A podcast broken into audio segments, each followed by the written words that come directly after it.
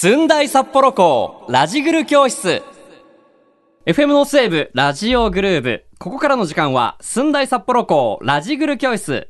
このコーナーは寸大札幌校の講師とお送りする大学受験を控える受験生にエールを送る全5回の短期集中ラジオ予備校です。早いですね。今回が最終回ですでは早速本日の先生お呼びしましょう寸大札幌校の木村先生ですよろしくお願いいたしますはい、よろしくお願いします。さあ最終回、はい木村先生の担当科目は何でしょうか？はい、English でございます。わーおかっこいい はい、英語科でございます。はい。すごい先生なんだろうマイクの声乗りがすごくいい。今 そうですなんかかハリウッド俳優みたいな。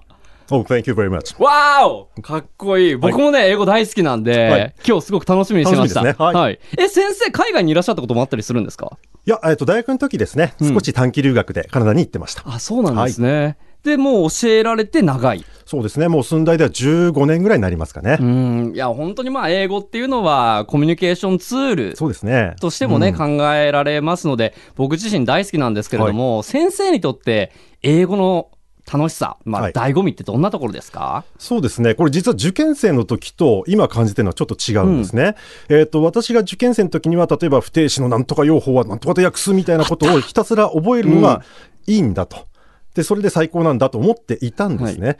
ところが大学入って実際に、まあアメリカ人の先生、イギリスの先生とお話をして、使ってみると、あれなんか使うと楽しいなって思うようになったんですね。ですから、それ以降はコミュニケーションのツールとして使うことが楽しいんだ。それによって得られるものが、まあ面白いんだっていうふうに変わってきましたね。うん。まあ、そのツールもやっぱり基礎があってこそっていうね、そうなんですよねありますもんね。だから、ろ浪人中しっかり勉強しておいてよかったなと、後でやっぱり感じましたね。そう。僕も同じですね。勉強してて、後でより好きになっていった教科の一つでもあります。はい。では、本日の授業も始めていきましょう。最終回となる今回のテーマは何でしょうか？今回のテーマは、北海道大学の受験についてです。お北海道大学に絞って、はい今回はね、お話をしてくれるということなんですね。はい。まあ、北海道大学を目指している学生、本当に必聴だと思います。で、僕のイメージだと、まあ、北海道大学、まあ、北大、めちゃめちゃレベルが高くて、合格するのはかなり難しいイメージがあるんですけれども、難易度で言うと、どのくらいなんですか？はい。かなり難しいです。ですよね。とですよね。思うでしょ？思います。ところがですね、あの、学校で教えられてる内容をですね、ちゃんと理解して、うんで、しっかりと使えるようになってれば、そんなにきついことはないんですよね。あ、そうですか。はい。で、あの、この使えるってことがすごく大事で、うんあの、例えば単語を覚えました、熟語を覚えました、じゃあ北大の受験 OK ですか？っていうと、そうはならないんですよね。はい。はい。だからまずしっかり理解すること。まあ、寸大なんかだと、えー先ほど不定詞の話をしましたけど、不定詞って to プラス動詞の原型ですよね。で、to は矢印だよって教えるんですね。はい。ですから、矢印でそっちの方向を向かう。だから未来思考なんだよとかって話をするんですね。そうすると、あれ？不定詞ってことって訳すよね？と。で、うんうん同名詞もすることって訳すよね？と。同じじゃない？違うんですね。だそういうところをちゃんと理解した上で、問題に当たっていくと、あ、そういうことね？って分かってくるようになるんですね。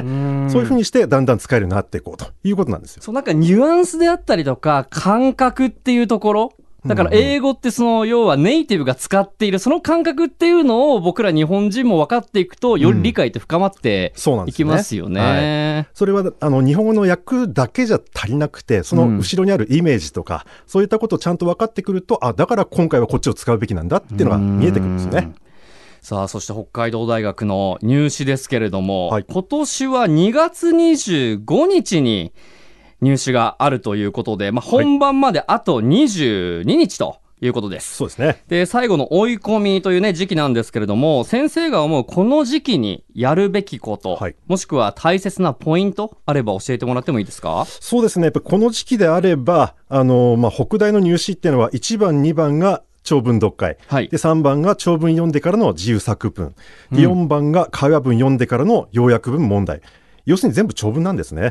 ですからやっぱりちゃんと長文読めることが大事なので、うんできれば毎日で、できれば新しい問題読んでほしいかなというふうに思いますね。うんこの時期になると、その問題を多く接して穴を見つけるってことが大事なんですよね。はい。で、もし、例えば、あの、いや、数学の方にちょっと時間割けなきゃいけなくてってなるんであれば、それはもう今までに読んだものでも構わないので、うんとりあえず毎日何か読んでほしいんですね。うん。あの、一番怖いのは、私英語得意なんで、英語もうやりませんっていうのが一番怖いんですよね。油断から来るものですね。油断ですね。これ怖いですね。あの、実際アメリカ人でも英語忘れることあるって信じられます？えそうなんですか？ちょっとえっと思いますよね。はい。あの、私が大学習った方は、まあ、バリバリのアメリカ人で、しかも英語教育専門なんですけど、日本の大学にいると、どうしても相手が日本人なので、簡単な英語しか喋らなくなると。はい。そうするとやっぱり英語忘れるんだそうです。そしへて、ーいざアメリカ帰ると、あれ？英語わかんないって状況になるらしいです。ところが、うん3日間ぐらいいると、もともとアメリカ人のネイティブなので、だんだん戻ってくるんだそうですね。だから完全に忘れてるわけじゃなくて、うん一時的に忘れてる状態。ななんですね。。で、ネイティブでもそうなんだから、我々日本人が1日2日やらないってなると、やっぱりダメージ大きいんですね。ですから最低限キープしてほしいので、まあ、すでに読んだ問題でも構わないんでね、毎日なんか読んでほしいなというふうに思います。触れ続けるというねころですよね。はいあと、北大受験に関しては、英語っていうのはどの学部受けるにあたっても、はいマストと考えていいですか、まあそうですね。はい。ですからやっぱりす、そうですね。えっ、と、これ絶対手抜けませんよね。うん、ですよね。で、また、大学入ってからも使うものだと思うんでね。できれば、その大、高校のうちにですね、そのベースを作ってほしいなというふうに思いますよね。でちょっと先ほどの話に戻るんですけど、はいまあ、長文、これもちろん大事で、はいしっかりと慣れておくというところはあると思うんですけれども、気になったのが英作文。はい。ここの対策っはてい、ちょっと難しいんじゃないかなって思ったんですけど、そうですねなんかコツってあったりするんですか？そうですね。えっと、まあ、今回、あの、1、2年生の方もね、聞かれてると思うんで、はいまず、最初の段階では、インプットをしてほしいんですね。うんあの、簡単に言うと、基本例文集の暗記とか、そういうことをやってほしいんですね。で、あの、まず、いきなりアウトプット始めようとするとやっぱりうまくいかないんですね。うんあのそれであの英作文書いて添削してもらっても大体真っ赤に染まって終了という形になっちゃうんで、うんまずはしっかりインプットをして、で、自分で文法的に問題ないですってものを作った上で今度はアウトプットをしていくということになります。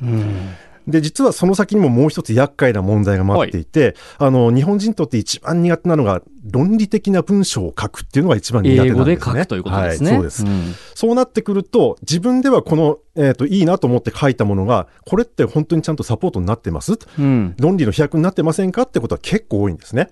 で、これは残念ながら自分で見てもなかなかわからないので、うんできればね、あの、書いたものを、まあ、学校の先生でもいいですし、予備校の先生でもいいですからね、あの、見てもらってチェックをしてもらうっていうのが一番いいかなというふうに思いますそう英ね。作文に関しては結構その書き終わった時の達成感って感じてしまうもので、うん書けたこと、よっけーっていう風に終わりがちだけど、うんじゃあよーく見たら、実は論理的に全然組み立ってなかったっていうねそうなん。ですよね。はい。ああ、そうか。そこはじゃあもう第三者というか自分とはまた違う人に見てもらって、添削してもらうっていうのが大切にそうですね。なってくるということなんですね。そしてまあ、寸大予備校札幌校では、2月21日から2月24日まで、北大の入試対策の直前講習はい。というものがあるんですよね。はいこれどんな講習なんですか？えっ、と、それぞれですね、北大入試の予想問題を、まず、えっ、と、生徒さんにね、時間取って解いていただいて、はいで、その後、えっ、と、解説の授業を行うというような形になっております。うん、これあの聞いたところによると、道外の学生も参加されるんですよね。そうですね。あの、前もって、えっ、と、試験の何日か前にね、北海道に乗り込んで、そして本番行く前に、まずは一発、ちょっと試してやろうじゃないかという感じで受ける方も多いですね。ですよね。直前というところで。ってことは、まあ、すでに北海道にまあ住んでいたりとか、はいまあ、寸大に通われているそういった学生さんも、まあ、他の地域から来て、人たちと一緒にやるっていうことで、本番をより感じられますよね。そうですね。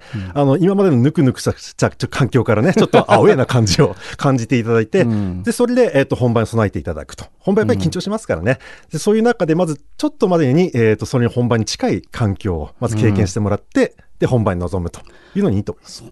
やっぱりこれ意図としては、まあ、直前とはいえ、しっかりとこういうふうにギリギリまでそういうふうな環境に慣れておくっていうのは大切になってくるということですかね。そうですよね。えっと、まあ、1日でも2日でもまだまだ伸びますから、うんだからここで得たもの、あ、これ自分知らなかったんだっていう発見、まあ、穴がどれだけあるかを発見して、それを残り数日で潰していく。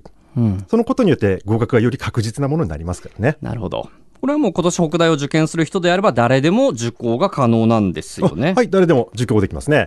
まあ、英語に関して言いますと、長文1題と、あの、自由英作文1題ということですから、他の大学でもね、こういう出題形式であれば、えっ、と、出てもまあ、価値はあるのかなというふうに思いますね。うんじゃあ、がっつりその時間かけてというよりかは、本当にまあ気持ちの面であったりとか、その、ちょっと不安になってるような要素を、まあ、ピンポイントで説明していくっていう、そういった時間になりそうなんですかね。この直前講習受けたいという学生は、ぜひ、寸大札幌校のホームページ見てみてください。では最後に今ラジオを聞いてくれている受験生に向けて木村先生から一言応援メッセージもお願いいたします。はい。受験に奇跡はありません。ですが、世間一般的に奇跡に見えるようなものっていうのは我々毎年目にしてます。でもそれっていうのは皆さんがこれまでにやってきたものの積み重ねであって、まあ我々からすれば必然なんですね。皆さんは合格します。